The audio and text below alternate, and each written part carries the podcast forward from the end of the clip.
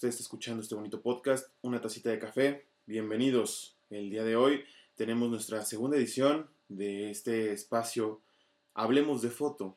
En esta ocasión tenemos un invitado muy especial y yo, yo sé que va a parecer que todas las entrevistas decimos que es un invitado muy especial, pero es que los invitados que, que están en este espacio o que estarán en este espacio también, son, todos son muy especiales porque tienen una habilidad muy especial, muy única para la rama que se dediquen de la fotografía y sobre cuestiones de otras conversaciones, pues en el ámbito del arte, la música, ¿no?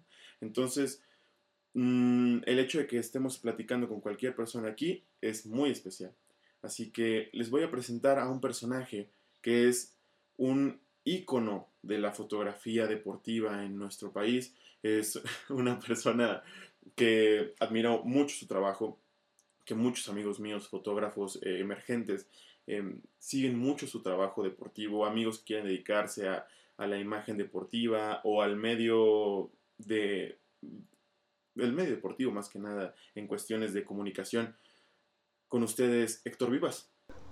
Hola, ¿qué tal? Eh, Rodrigo, ¿cómo estás? Pues muchas gracias por, por la invitación. Eh, yo sé que es de café, entonces, pero, pero como te explicaba antes, le, he bajado un poquito al café por estas épocas, pero pues con todo gusto de acompañarte aquí, no con un café, pero sí con, con un mate, entonces con todo gusto. Venga, ¿de dónde, de dónde encuentras este amor al, al, mate? Porque no es tan común en nuestro país, ¿no? Sí, no es tan común. A mí me gusta el café mucho, muchísimo. Eh, de hecho, he tenido mis etapas muy adictivas al, al, al, café, en donde si no tomo un día es un dolor de cabeza insoportable. Eh, pero eh, en estas épocas eh, justamente lo que no quiero es un dolor de cabeza insoportable, ¿no? Entonces, este le, o sea, le he bajado muchísimo, muchísimo, muchísimo y, y, estoy más tomando más té y el mate, el mate surgió en un viaje a Copa América. No, no, sí, fue Copa América en Chile y yo tenía de compañero a un fotógrafo, eh, un gran amigo que se llama Daniel, Daniel Hayo. Él es argentino, vivió muchos años aquí en México, pero eh, ahorita está en Argentina, es un gran fotógrafo si pueden, búsquenlo ahí en, Instagram. Y este. Y pues él me empezó a pegar la, la afición y me compré mi, mi mate. Me, después con, vi que conseguir hierba aquí en México no era tan difícil y pues nada, me, gusta muchísimo. Es, es, una de mis grandes adicciones. Es, eh, yo no he podido como encontrarle el amor a, al sabor al mate, en realidad. Le he dado dos, tres oportunidades. Igual hice un, un viaje a, hace muchos, muchos años a Chile, Argentina, Uruguay. Y justo, ¿no? Ves que la gente consume el mate, que lo... Que, y aparte que es como hasta una cuestión, y digo, voy a hablar sin saber únicamente de mi propia perspectiva, de lo que yo vi, que es como hasta una especie de, pues no ritual, pero que sí es como un momento especial, ¿no? De cómo, de, de la hora del mate. Entonces, pues sí, sí vi que hay, hay formas de, prepararlo como muy, muy puntuales, como cómo se prepara un buen mate. Pero bueno, todos tendrán su, su propia mm, interpretación de cómo se prepara un buen mate, pero sí, todavía no logro llegar a ese punto de, de amarlo tal cual. Sí, no, no es, no es eh, fácil, pero creo que cuando le agarras el gusto ya ahí, ahí, ahí entra la adicción. Venga, pues vamos de, de lleno, ¿no? Héctor. Va. Eh, hablando sobre fotografía, tú estudiaste fotografía, eres fotógrafo. ¿Cómo, o sea, por, de dónde viene para ti, empecemos como desde tus inicios, de dónde viene para ti esta, uno, la, la necesidad de estudiar fotografía, de hacer fotos, y dos, por dónde te, te apasionó la idea de empezar a hacer foto deportiva? Bueno, trataré de no, no ser eh, muy largo en, en, en, la historia, pero no, favor, todo se remonta a que yo jugaba básquetbol. En la, bueno, toda mi vida, primaria, secundaria, prepa, jugué básquetbol. Eh, a un buen nivel, digámoslo. Eh, fui, fui campeón nacional, este, representé al, al, al DF en las Olimpiadas Nacionales. Entonces, o sea, el, el, nivel era padre. Ya llegué a la instancia en donde, donde estaba en Liga Mayor, ¿no? Algunos de mis compañeros ya le estaban pagando, pero tiene la, lo, extraño de ustedes es que yo era el más chaparro de todos. Entonces, este, yo mido un 86 y pues en el básquetbol eso es, eso es ser chaparro. Entonces, este, sí, pues total, yo no podía seguir dedicándome al, al básquetbol, ¿no? Entonces, tenía que tomar la decisión, también eran las épocas en donde te decían que tienes que estudiar, ¿no? Venía la presión social, familiar de decídete por una carrera, qué licenciatura, etc. Y creo que fue en un viaje a, a Estados Unidos, estaba viendo un partido de la NBA en San Antonio y tenía toda esa cuestión, yo de hecho quería, en mis ideas era que iba a estudiar economía, entonces que no tenía idea de, de, lo que me iba a meter.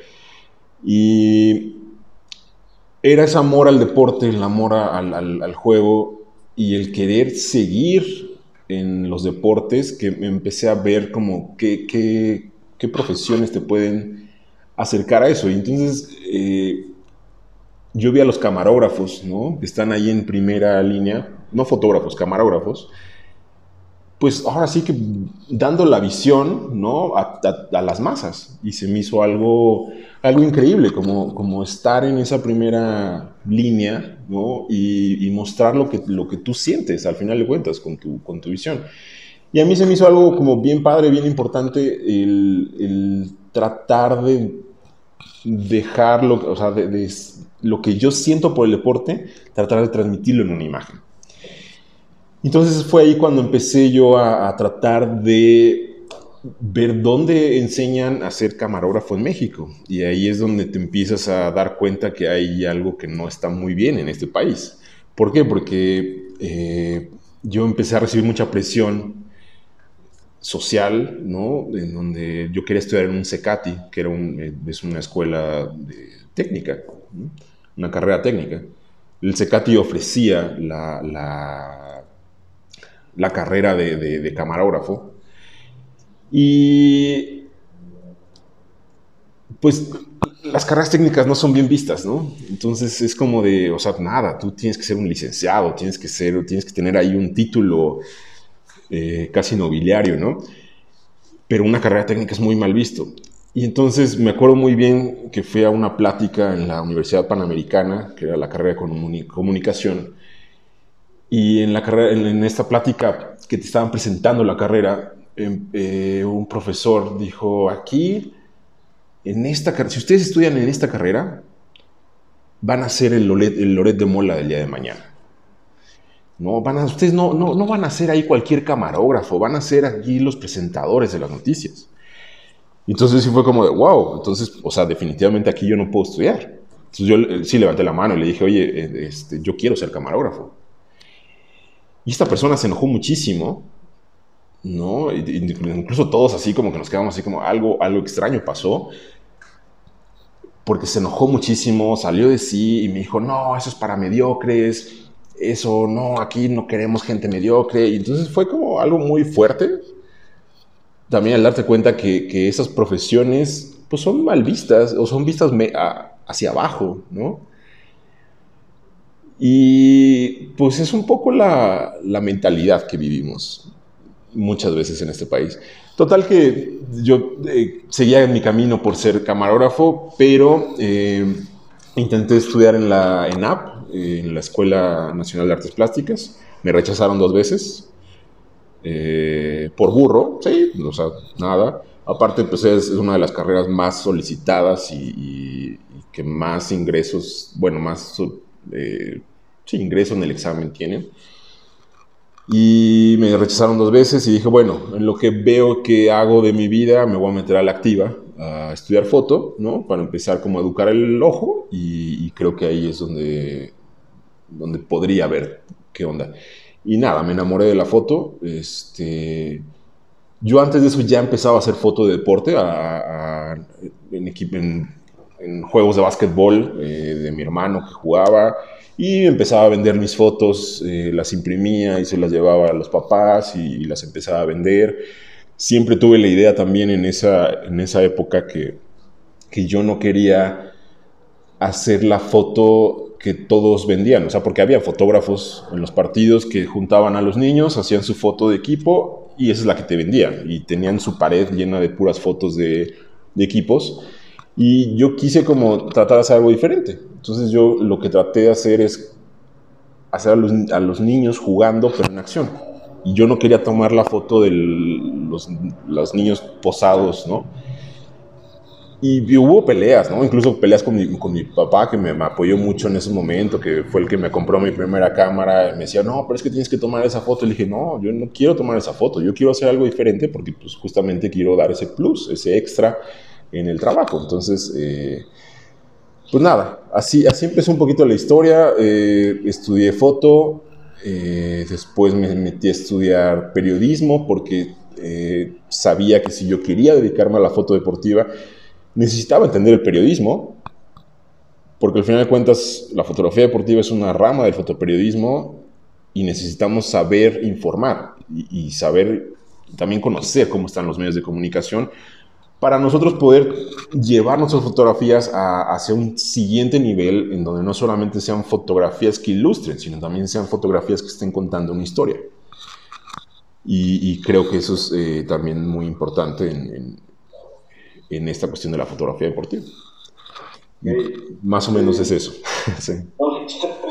No, está, está muy bien. Justo lo que dices, ¿no? Que de repente en este país como que las carreras técnicas son mal vistas o como que las personas que tienen ciertos oficios se ven, o sea, hay un cierto sector que es eh, de la población que no contempla estos oficios como algo pues de lo que se puede vivir y que es digno de, de todas formas, ¿no? Y es como... Y no solamente digno, o sea, es, son bases, o sea, esas carreras técnicas generan las bases, o sea, si es el Loret de Mola, ¿no? Que seguramente hay mucha gente que quiere ser Loret de Mola, ¿no?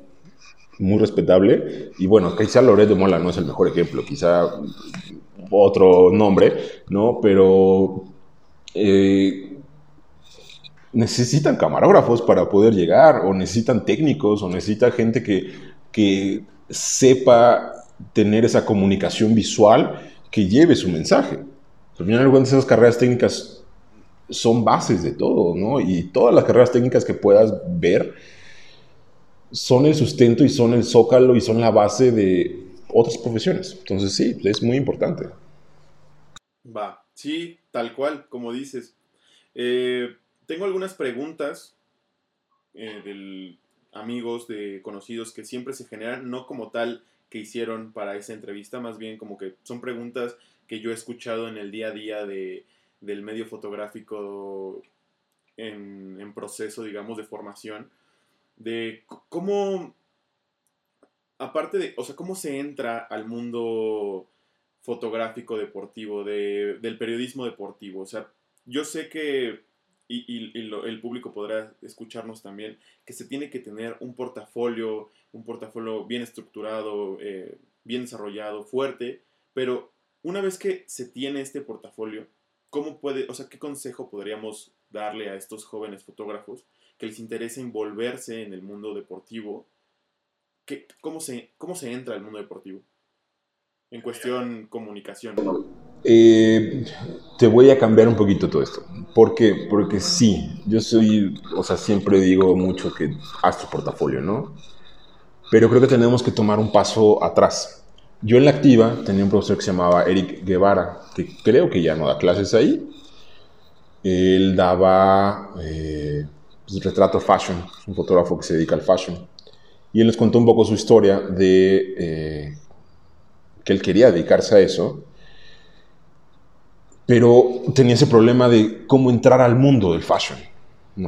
Entonces él tomó la decisión de, él observó el panorama y es como de, ok, necesito una forma de entrar. Hay muchísimos fotógrafos, todo el mundo quiere ser fotógrafo fashion o fotógrafo de deportes o fotoperiodista o fotógrafo producto.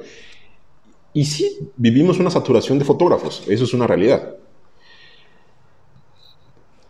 Él lo que hizo fue ver el panorama y decidir estudiar otra cosa que le dé un plus a su mismo trabajo.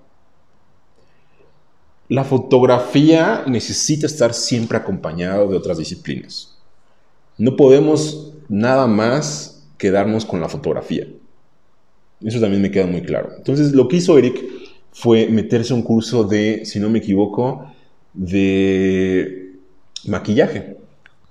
Incluso cuenta, cuenta que su familia fue como de, wow, maquillaje, no, nuestro hijo es gay, ah, entonces así como que se hizo un escándalo, bueno, por, por esta, estas estructuras familiares que tenemos tradicionales en México, ¿no? Eh, y se metió a estudiar eh, maquillaje y entonces adquirió una habilidad en donde él podía ya decirle a su maquillista en, el momento de la sesión, oye, quiero esto, pero con lenguaje de maquillista. ¿no? Que es lo mismo que pasa cuando te enfrentas a un cliente que no tiene idea, ¿no? Un cliente que no tiene lenguaje de comunicación en una agencia, por ejemplo, y que te dicen, sí, pues es que quiero una foto con ondita, ¿no? ¿Qué es ondita? Pues así, con ondita. Y es como de, no, o sea, háblame, dime qué, dime qué es lo que necesitas, ¿no? Y lo, vemos todos los días, o sea, es algo que lo, lo vemos todos los días.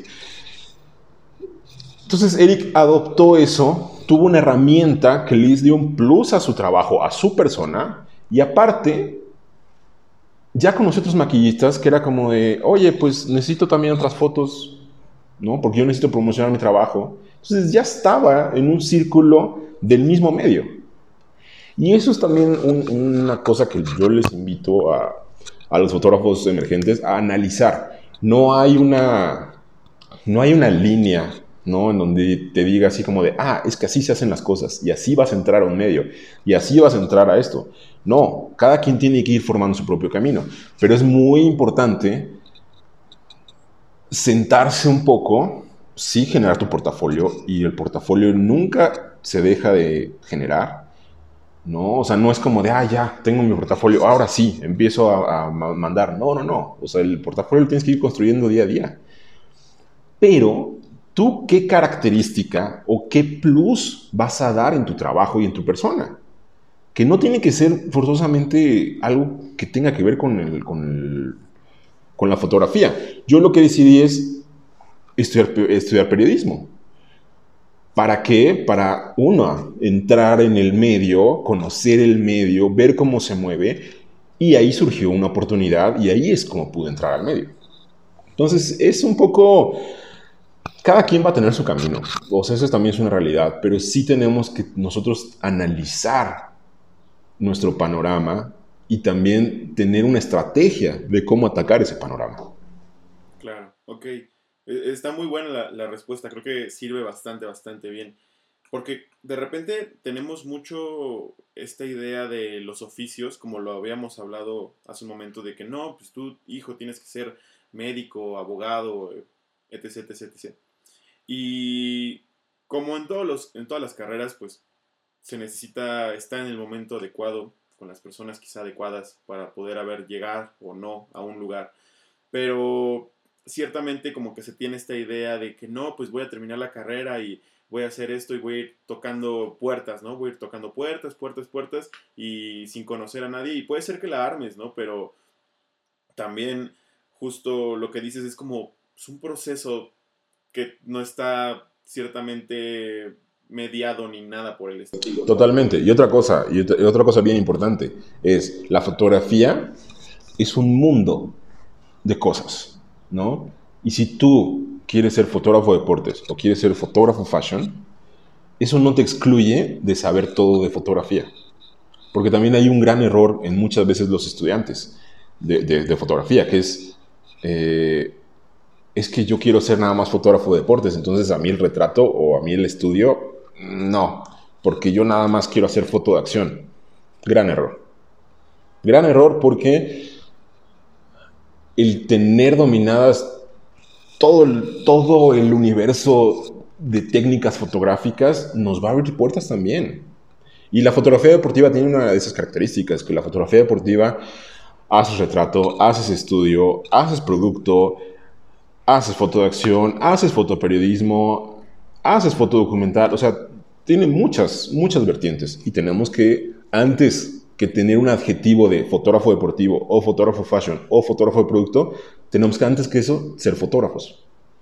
Claro, sí, y eh, de hecho he visto fotos de, de, tu, de tu trabajo, que para los que no lo, no hayan visto, eh, lo, dejaré como en, en, un, en un, link, sus fotos para que puedan ver, ver su trabajo, que justamente haces foto de estudio con deportistas, ¿no? O sea, como muy especial, vi unas fotos que hiciste en algún momento de foto de estudio con unos deportistas y que justo es eso, o sea, si no domináramos ciertas eh, ramas de la, de la fotografía, pues me limitaría a, solo pura fotografía de acción y esos momentos que tal vez esas imágenes no sé a dónde hayan salido, pero que tal vez se pudieran haber vendido a algún periódico, una revista, algún medio, pues ya pierdo esa oportunidad por no tener esas habilidades y por haberme negado al espacio.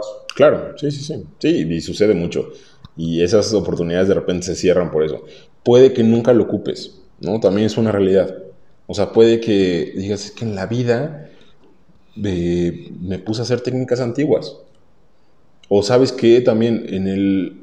Eso es un buen ejemplo. Yo nunca he tenido un trabajo con formato grande.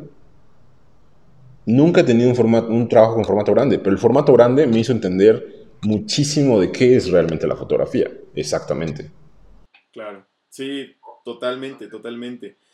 Mm, ahorita me puse a pensar como, no sé, supongamos que te contrata eh, un equipo grande de cualquier deporte y te dice, no, pues yo quiero que seas como el fotógrafo de cabecera del equipo, ¿no? Y pues tienes que dominar todo, todo estar en, un equipo grande debes, debes ser grande, ¿no?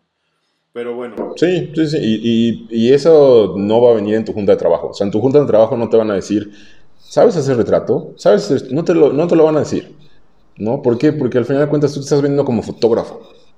No como un fotógrafo con un eh, adjetivo, un ahí, ¿no? O sea, tú eres fotógrafo.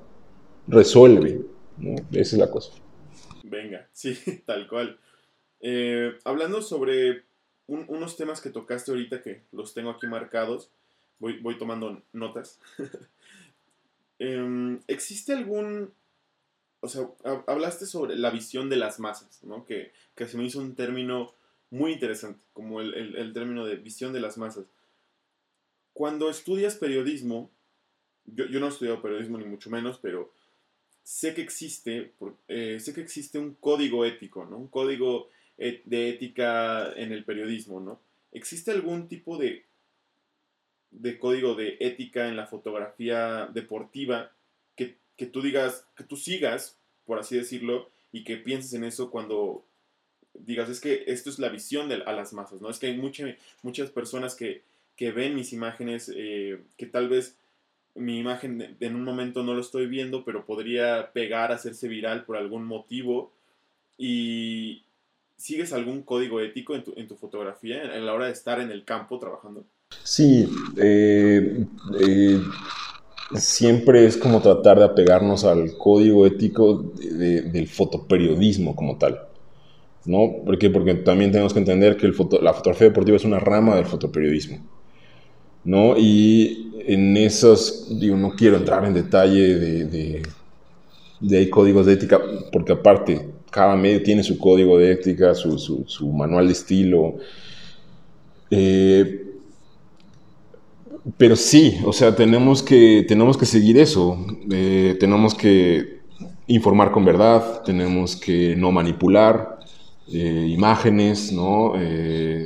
la manipulación que viene es mínima, ¿no? En corregir un poco el contraste, en corregir tal vez un poco la saturación en cropear, ¿no?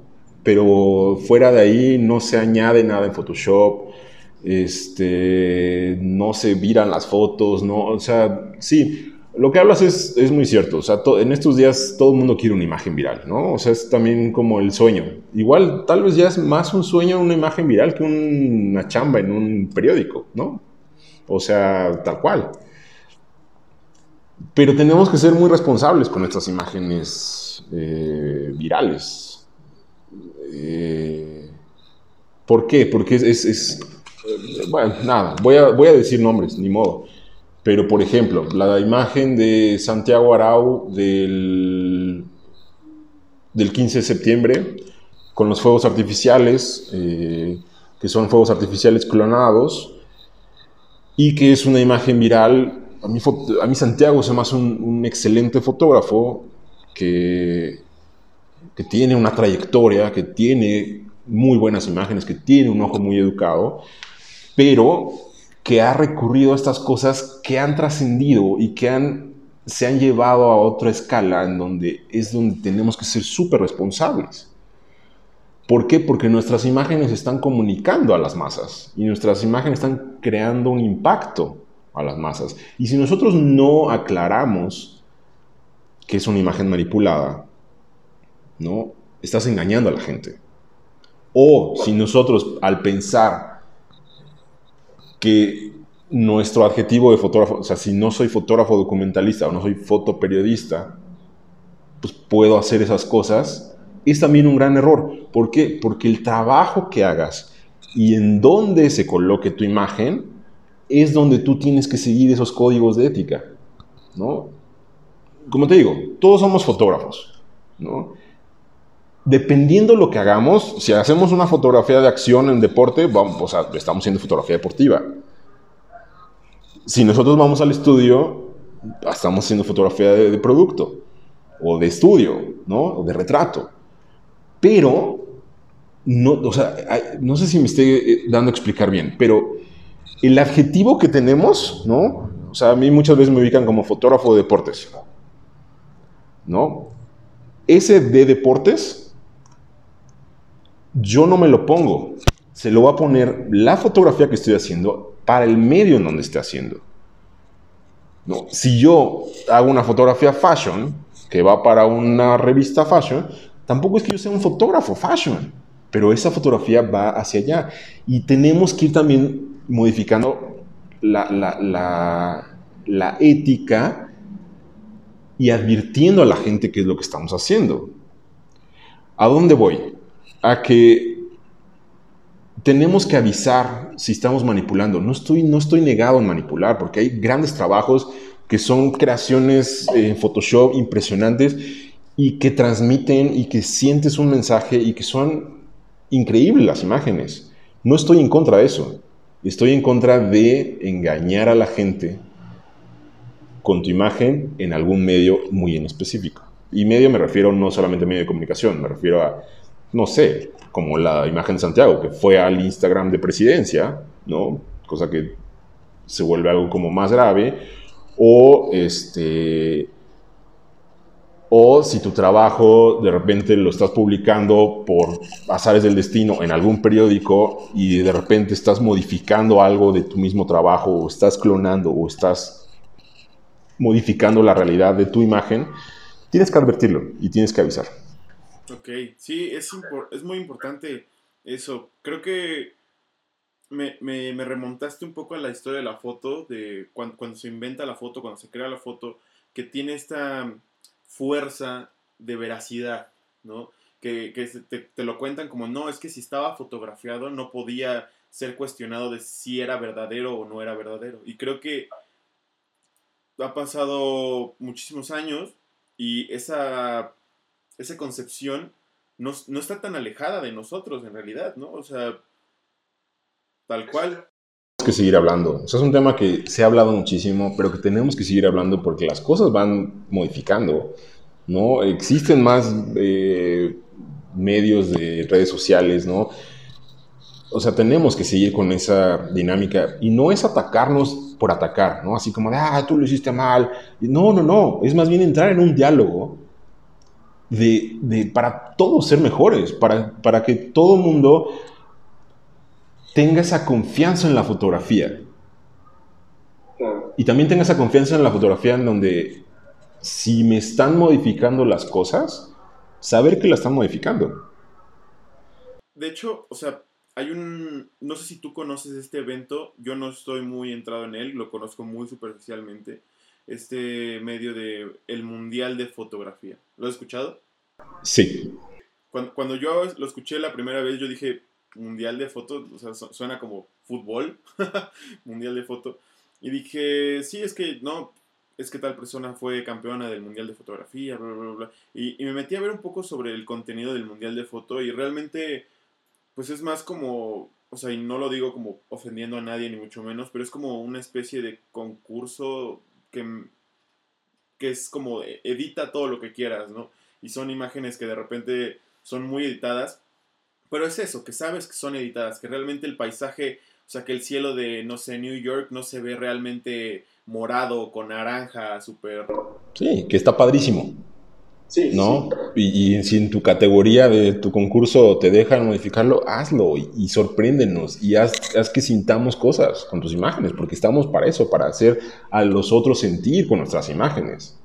De hecho, justo el otro día estaba escuchando como hay una idea como si tú eres, si tú sigues uno tus propios lineamientos y tú eres fiel a tu propia ética, sea buena, sea mala, tu propia ética, si tú eres fiel a eso y, la gente sabe que tú eres fiel a tus principios, entonces tú te colocas en el, en el imaginario de las personas con un cierto nivel de veracidad hacia las imágenes, ¿no? ¿A qué voy con esto? O sea, si justamente tú eres un periodista, que es reconocido, quizá todos, o sea, las personas que consumen tu contenido tienen un punto de visión, te tienen en un imaginario que lo que tú estás fotografiando no está manipulado, no está puesto en ningún otro tipo. Pero si, si tú eres fiel a tus principios de sí, yo edito mis fotografías al 100% y hago mil, mil horas de, de Photoshop, de Lightroom, de lo que sea, pues las personas tampoco no van a tener un problema con eso, porque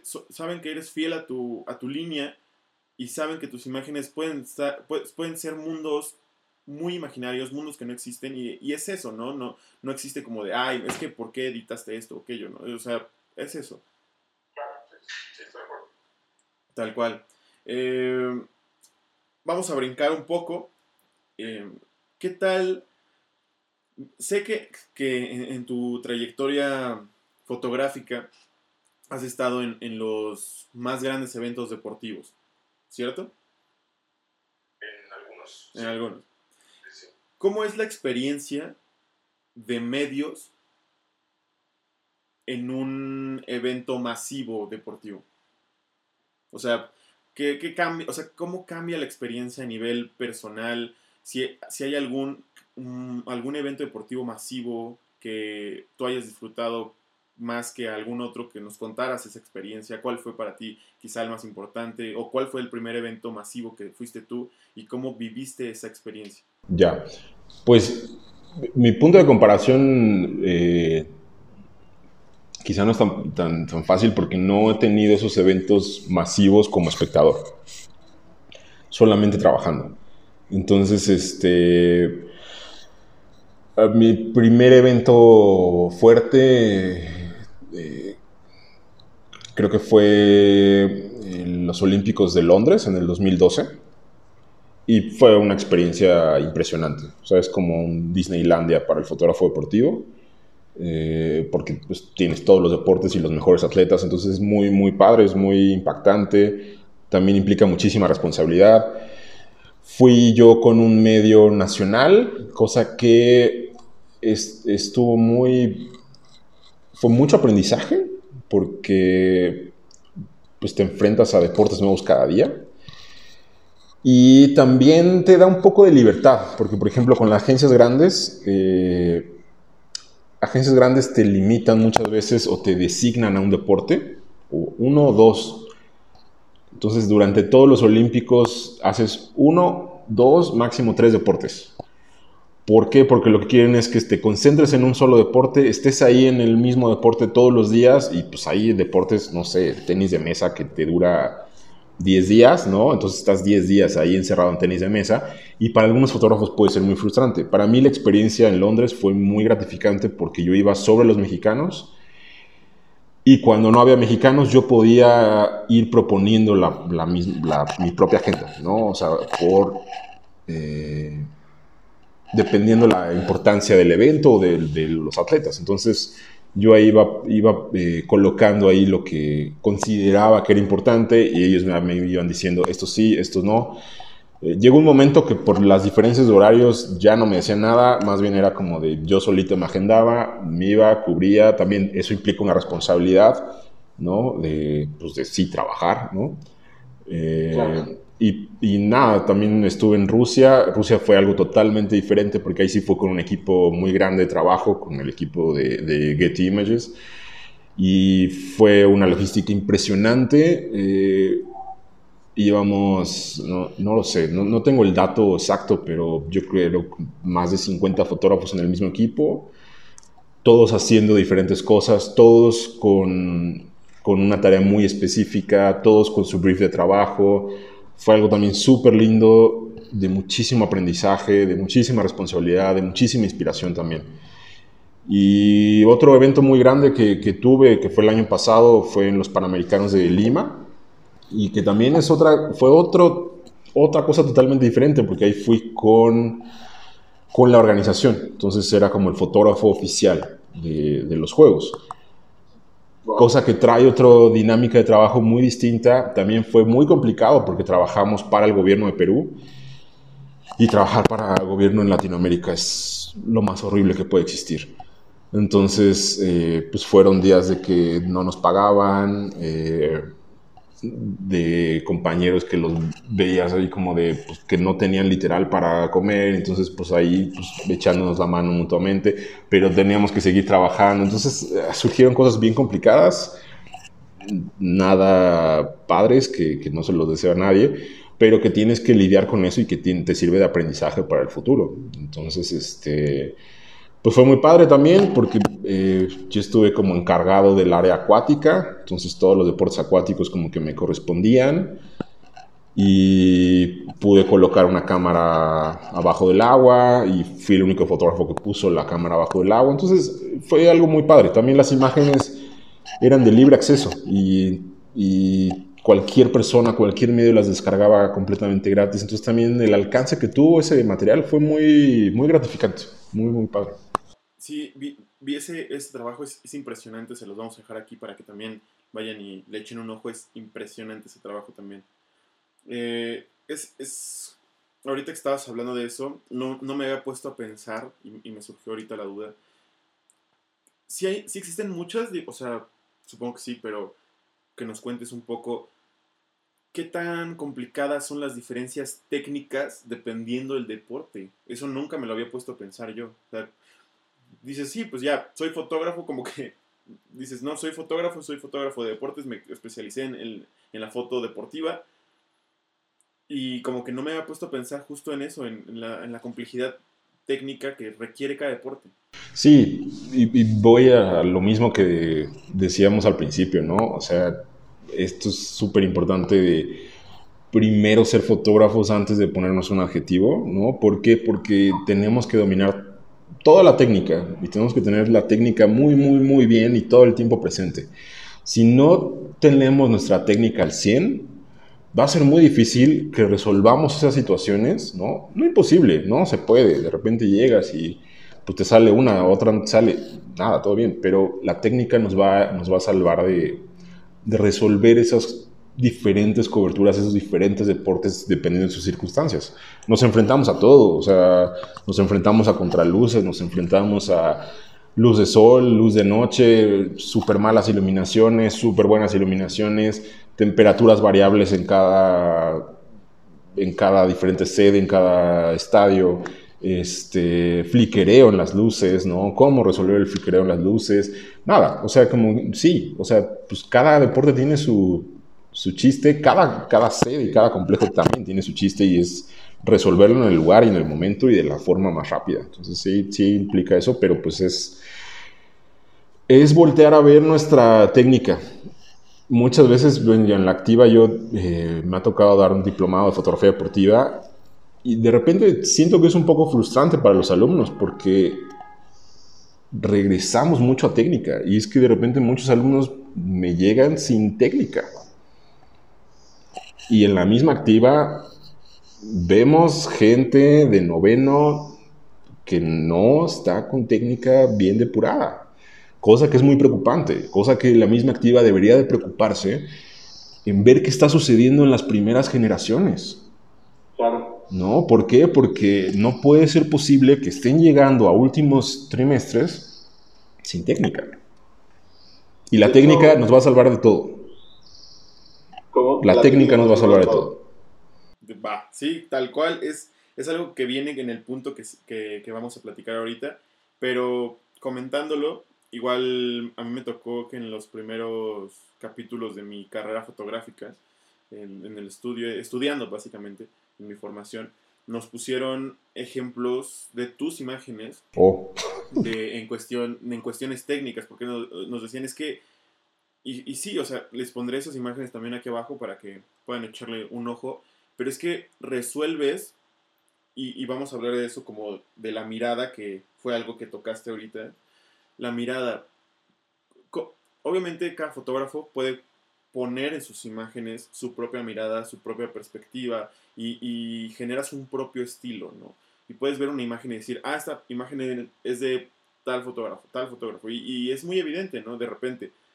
Siento que cuando vemos imágenes de deportes y las vemos, no sé, en el periódico, donde sea que las veamos, como que no nos, no nos cuestionamos quién la tomó, ¿no? No nos decimos, no, pues, es que de repente como que eso para el espectador, pues pasa a un tercer, cuarto, quinto plano, ¿no? O sea, vemos y, ay, tal personaje ganó eh, la copa de su, de su deporte, ¿no? Y sale y, no nos ponemos a pensar quién, le- quién la toma.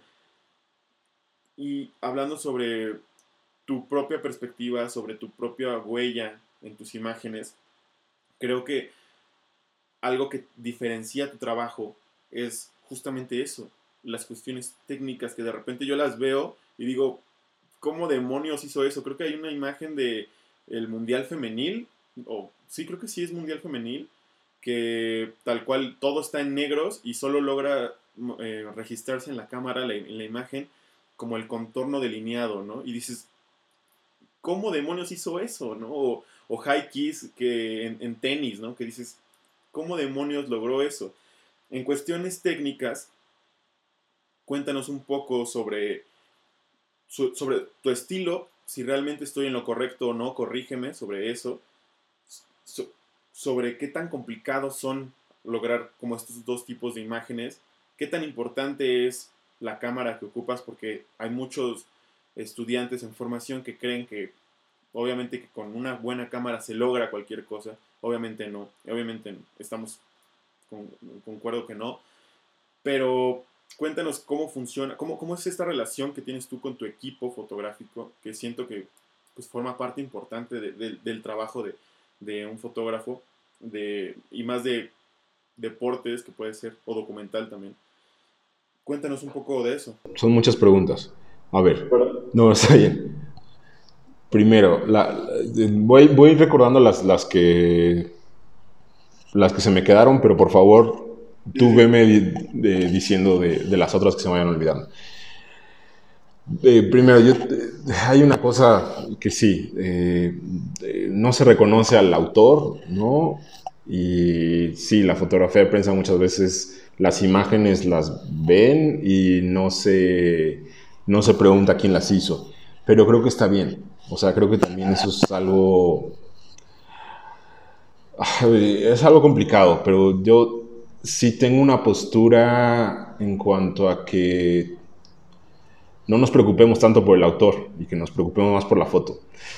Sí, yo sé, me estoy autotirando, ¿no? O sea, me estoy como, o sea, estoy no dándome valor o no dándonos valor. Eh, eh, pero creo que el uso de las imágenes, sin, sin alguien que utilice o que vea nuestras imágenes, nuestras imágenes son inservibles. Y el valor que le dan los espectadores, es- eso es lo más valioso, ¿no? Entonces, yo siempre me quedo, si una imagen comunica bien o te hace sentir algo y no me pones mi crédito, no pasa absolutamente nada. A mí la verdad es que, o sea, es como de, dale, o sea, qué bueno que la fotografía cumplió su función. No, no me preocupa tener mi nombre ahí. Sí, yo la hice, yo sé que la hice. ¿A alguien le va a pre- preocupar ver el nombre? Yo creo que un 1% de la gente va, ah, mira, la tomé. O sea, eso no existe. O sea, nosotros porque somos fotógrafos, pues sí, es como, ahora, ¿quién la tomó? Y ya vemos quién la tomó. Pero pues es como masturbarnos mutuamente, siento yo. O sea, nada, las imágenes son para que se vean y para que se utilicen y para que muevan y para que... y, está bien. Y sí, entre nosotros vamos a reconocernos y vamos a apoyarnos y vamos a aprendernos mutuamente. Pero estamos en un mundo y en una situación en donde está empezando a dejarse a un lado eso, ¿no? Tenía una... Hubo unos blogs ahí en las semanas pasadas en donde se hablaba de que no hay fotografías, vamos, voy a poner el nombre, Ulises Castellanos, un, fotógrafo que fue más bien editor de, varios medios, eh, hablaba de que no existen los fotógrafos que están registrando las imágenes de la pandemia, ¿no? Y creo yo que es al contrario, o sea, sí, ya no están habiendo esos fotógrafos que ponen su nombre y que dicen, ah, ¡pum!, esta es mi imagen, sino más bien están habiendo un grupo de fotógrafos que están contando la historia, ¿no? Y que no está importando tanto el nombre, sino más bien está importando la historia. Y creo que eso es algo bien valioso. Pero bueno, es un tema que nos podemos seguir eh, siglos, ¿no? Y, que a mí me hace muy interesante. Pero si, sigamos con otra pregunta que ya se me olvidaron todas, perdóname. No, no, está bien, perdón. Eh, justo no, no, me extiendo en esto que platicamos, pero eh, se me hace muy, o sea, pues no muy fuerte, pero está, está muy interesante como tu postura de, ok, si la, si la imagen hace su función, está cool, ¿no? Y eso creo que es la primera vez que escucho algo así, o sea, de, de un fotógrafo que, que, dice, no, pues al final del día, si no tiene mi nombre ni nada, no, no importa. Fue como, órale, qué, qué cool, qué cool.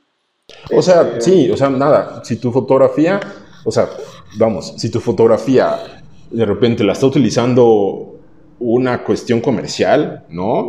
Es como de, oye, dude, o sea, no, no, no te pido que me pongas mi nombre, pero sí págame. ¿no? O sea, no es tampoco así como, ah, sí, yo genero imágenes y regalo. No, no, no. O sea, no, no va por ahí, sino más bien va como... Las imágenes son de la gente, no son de nosotros. Y el valor de las imágenes los da la gente, no las da nosotros, no las damos nosotros. Claro, sí, sí, tal cual. bueno. De la técnica, ¿no? Me decías, o no sé si, si ibas por ahí o... ¿De cuál? Me iba a seguir con la técnica, pero... Sí, justo, que ¿cómo, cómo interpretas... ¿Sientes que la técnica ha estado como muy presente en tu sello tal cual personal y que nos platiques un poco sobre como cuáles son las dificultades técnicas más grandes que se enfrentan en este medio, que toda la gente piensa que, bueno, no toda, obviamente, pero hay muchas personas, fotógrafos en, formación, que creen que, pues sí, que por tener la última cámara de, con el lente más grande eh, se toman las fotos más chingonas del mundo, ¿no? cuéntanos un poco de eso. Sí, la técnica es, para mí es súper importante, como ya lo había dicho. Eh, es algo como que si no tenemos esa base sólida de técnica, pues nuestro trabajo puede como pandearse. Digo, hay, hay, casos muy específicos en donde, pues, que a mí se me hacen como gente, pues, que está en otro nivel, ¿no? O sea, por ejemplo, recuerdo el, trabajo de Antoine Dagata, eh, que es un fotógrafo de Magnum, ¿no? Que el tipo no sé, yo creo que ahorita ya no, pero en sus inicios no tenía idea de, no tenía una mínima idea de técnica fotográfica, ¿no? Incluso los rollos se los ponían, ¿no? Y le daban las cámaras ya con los rollos y él de repente hace un desastre porque utilizaba su ISO 800 en plena luz del día y pues era como para los laboratoristas ahí rescatar no, pero bueno, creo que esos tipos son como, o sea, yo lo admiro mucho y, creo que lleva el lenguaje a otro nivel, ¿no? Y cuando estás llevando ese lenguaje visual a otro nivel, pues sí, la técnica deja de ser totalmente importante. Pero para todos los nosotros terrenales, ¿no? Necesitamos técnica, necesitamos aprenderle, necesitamos concentrarnos también en eso. ¿Por qué? Porque una técnica bien realizada va a hacer que nuestras imágenes hablen mejor. Eh, y sí, mi trabajo sí se basa mucho en técnica, eh, pero también en conocer la cámara, y creo que también es algo bien importante, porque muchas veces puedes tener toda la técnica, pero si no conoces bien tu cámara, ahí es donde tenemos complejidad. O sea, por ejemplo, hablaste de la imagen eh, del Mundial Femenil con el fondo negro y que nada más se veía las siluetas. Y podrías decir es que eso es todo un postproceso y se puede hacer con un postproceso. Pero eh, también si tú conoces la cámara y si tú estás viendo las condiciones de luz y te cuento más o menos cómo fue, fue eh, creo que en, en, Punta del Este ese partido y de repente la luz no había, no era un edificio nada alto y la luz pegaba muy hacia mí, o sea, era casi en contraluz pero eh, pues sí tenías ese fondo como muy oscuro, o sea, ese contraste de, luces, y fue en el momento, eh, desde la cámara, decidir subir contraste, desde la cámara, yo trabajo, el 90% de las cosas que trabajo son en JPG, no son en RAW, entonces subo contraste de la cámara, ¿Por qué? Porque yo sé que si subo contraste, los negros van a ser más negros, los blancos van a ser más blancos y se puede lograr ese efecto, ¿no? Y pues sí, obviamente eh, exponer a altas luces, ¿no?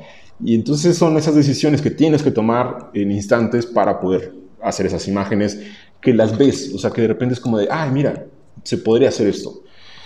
O, por ejemplo, la de tenis, ¿no? Que, me decías del fondo del high key, que también fue ver, el trabajo de otros fotógrafos. Me acuerdo que veía, eh, creo que era Cameron Spencer de Getty, que en el Australian Open hizo esas fotos, ¿no? En donde era un fondo totalmente blanco, pero él bien expuesto. Entonces era como de, ¿cómo, cómo está haciendo eso? Y ya cuando estás en el lugar, en el abierto de tenis, hay un momento del día en donde te pega la luz, un contraste, y es exactamente lo mismo que la otra foto, pero al revés. ¿No? Entonces yo no voy a hacer las, el, high key, sino más bien yo no voy a hacer la exposición a altas luces, sino me voy a exposición a las sombras y obviamente todo lo que me está rebotando de luz en la superficie, pues se vuela completamente, pero cuidando que la exposición de la persona eh, se, ve, se, ve bien. Y obviamente también es moverle desde cámara, eh, subí contraste, subí saturación, no, contraste no subí, su bisaturación para que no se viera deslavado, ¿no? La, misma, la, exposición. Entonces, son esas cosas que tienes que, ir tomando las decisiones, pero conocer tu cámara. Porque si no se conoce la cámara, o sea, tal cual, mucha gente que me llega al diplomado no sabe dónde se le modifica el contraste a la cámara. Que es preocupante. ¿Por qué? Porque también muchas veces y mucho de la educación, y, también ahí voy a meter un tema ahí medio fuerte, es que se piensa que el RAW es para profesionales y el JPG es para gente que no sabe. Cuando el RAW termina siendo una herramienta que está haciendo flojos a los fotógrafos. No estoy peleado con el RAW. El RAW tiene cosas magníficas. O sea, es, es una o sea, la calidad del archivo, todo, todo es muy lindo. Pero yo he visto fotógrafos como no les preocupa la exposición, tiran y pues después la rescatan, ¿no? O sea, no pasa nada. Y es preocupante también eso. Sí, eh, justo... Wow, sí, sí, sí. Es un tema que podría ser polémico dentro de la comunidad fotográfica porque justo se tiene este discurso de que tal cual, como lo acabas de decir, ¿no? Que el JPG es, no es para profesionales, que el RAW es para profesionales, que cómo te atreves a no disparar en RAW en nivel profesional. Yo no sabía que tus imágenes las tomabas en JPG. Supongo que, no sé por qué lo hagas, pero supongo que es como por una cuestión de almacenamiento. O sea, pesan demasiado como para estar tirando tantas en un evento. No, ¿por qué? Porque yo no tengo el tiempo para... Eh trabajarla adecuadamente y que mi imagen se vea bien. Los JPG son imágenes trabajadas desde el sensor, desde el procesador de la cámara.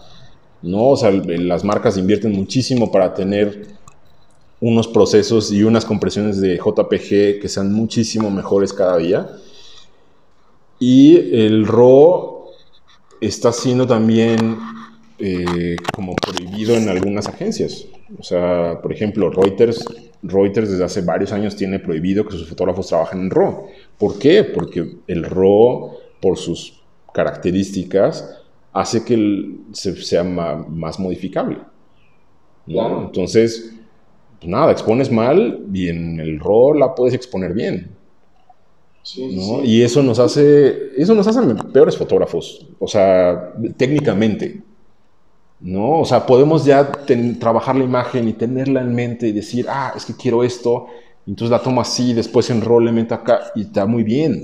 Te digo, no estoy peleado con la manipulación, pero no en el fotoperiodismo no tenemos el tiempo para eh, procesarlo de una forma correcta. O sea, por ejemplo, el ruido.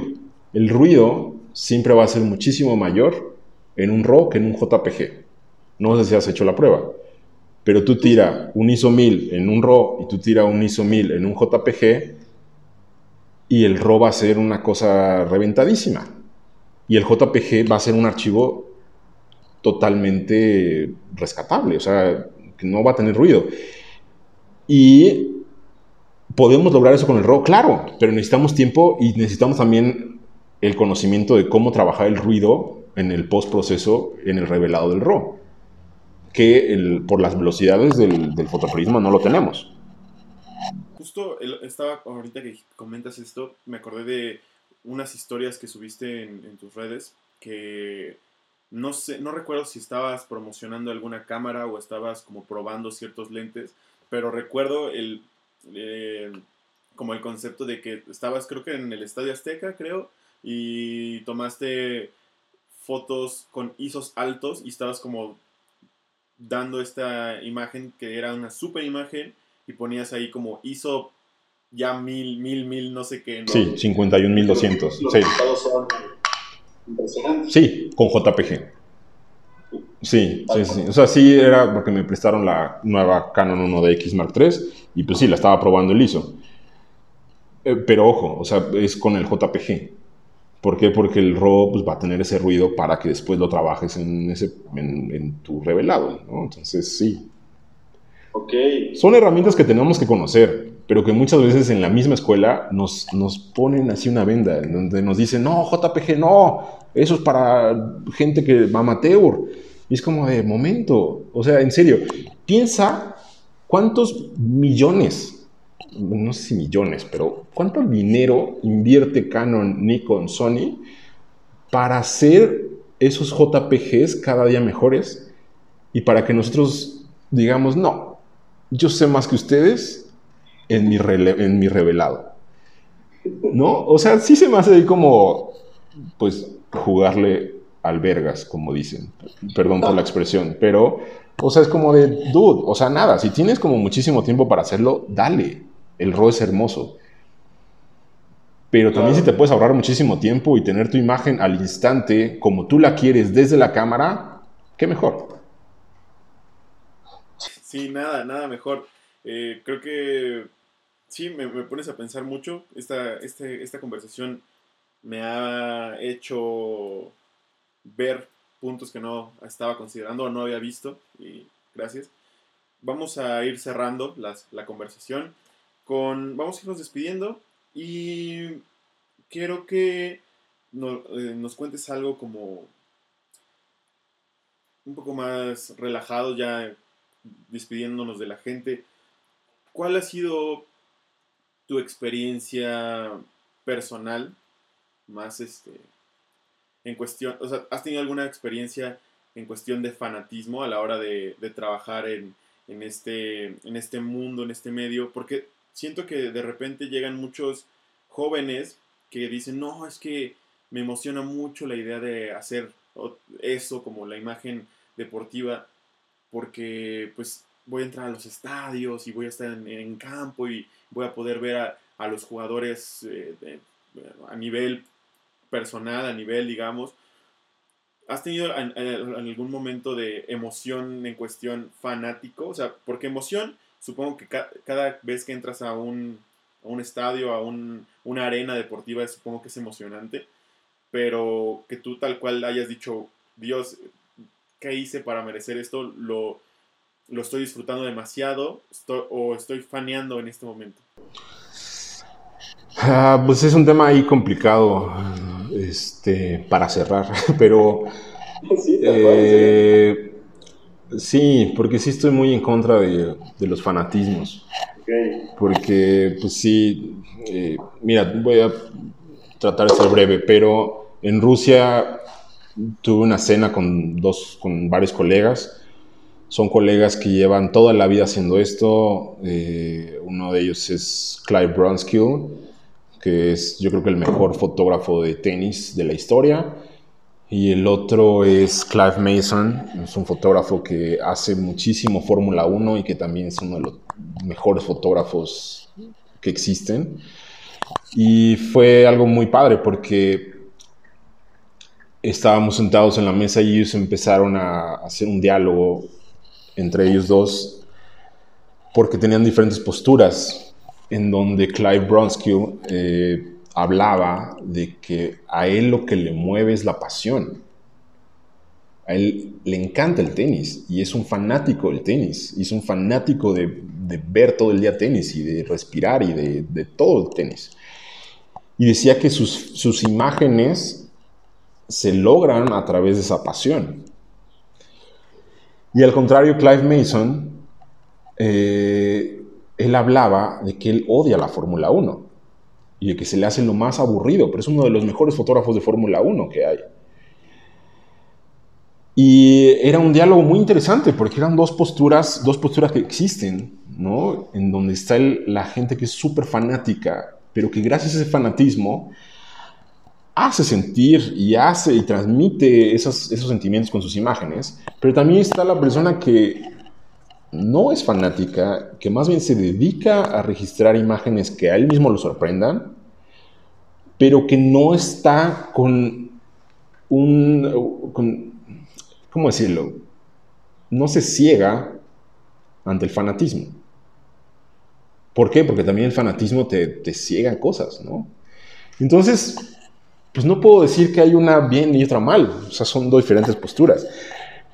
Yo no soy tan fanático y sí, cuando estoy trabajando, hasta de toda la gente que me ve es como de, ay, está enojado o, está, o le pasa algo, porque nada, o sea, me concentro y no muestro emoción alguna, ¿no? Con lo que pasa.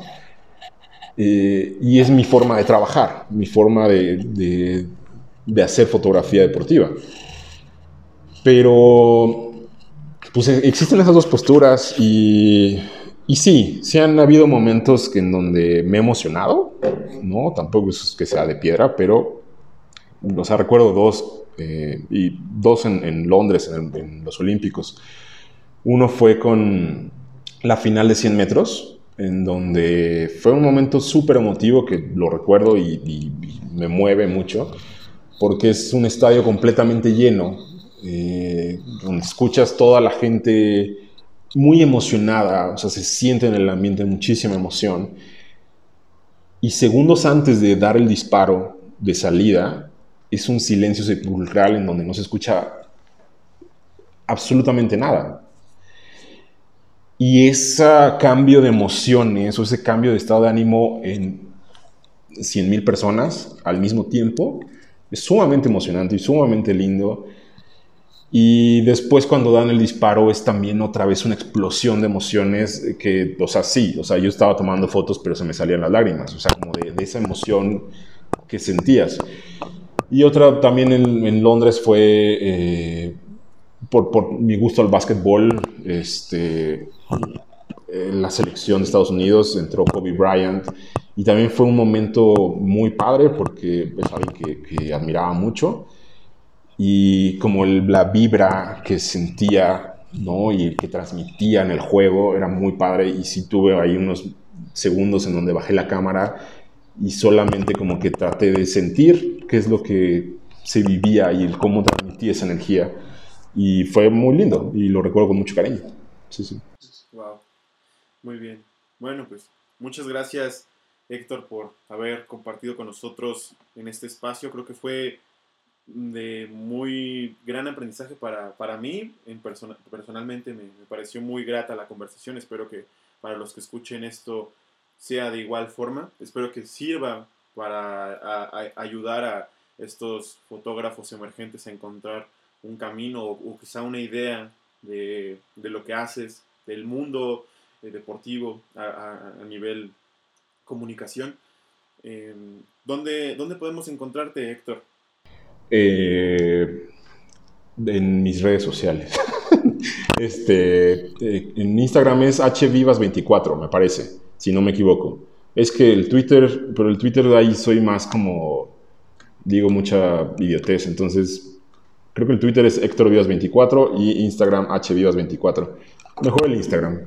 Ok, igual se los dejamos en la, en la descripción para que vayan, vean el perfil de Héctor, vean sus imágenes, se emocionen con nosotros sobre sus imágenes. Y pues nada, esto fue una tacita de, de café con Héctor Vivas. Hablemos de foto. Hasta la próxima, amigos.